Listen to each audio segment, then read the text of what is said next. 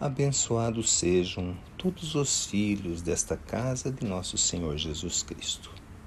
Esta negra velha fala aos filhos do coração um pouquinho sobre a lição da noite, sempre lembrando dos acontecimentos dos tempos da Fazenda Grande. Tempo bendito esse.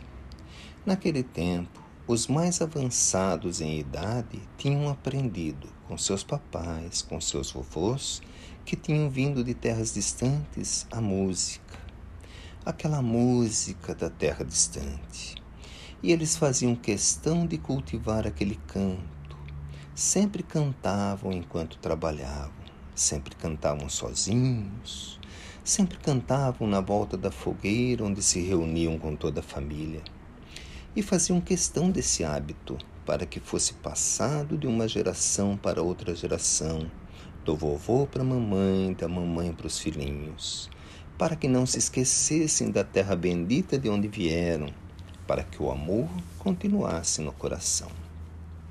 A negra velha notava, na cantoria em volta do terreiro, que algumas crianças e outros que já não eram crianças não participavam com tanto amor daquele canto. Se afastavam, se distanciavam. Era triste de se ver, mas eles estavam se afastando das coisas sagradas. Assim como a humanidade faz, se afastando do canto do coração, que é o Evangelho de nosso Senhor Jesus Cristo, e sofre as consequências disso.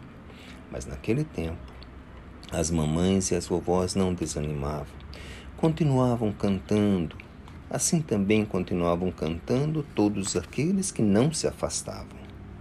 Em todos os tempos, teve aqueles que não se afastavam, que foram fiéis e que continuam sendo fiéis. Estes estão ainda mais junto da humanidade, por amor, porque sabem que o canto da música do Evangelho está impregnada no ar. E todo aquele que a qualquer momento quiser aguçar o ouvido, vai ouvir.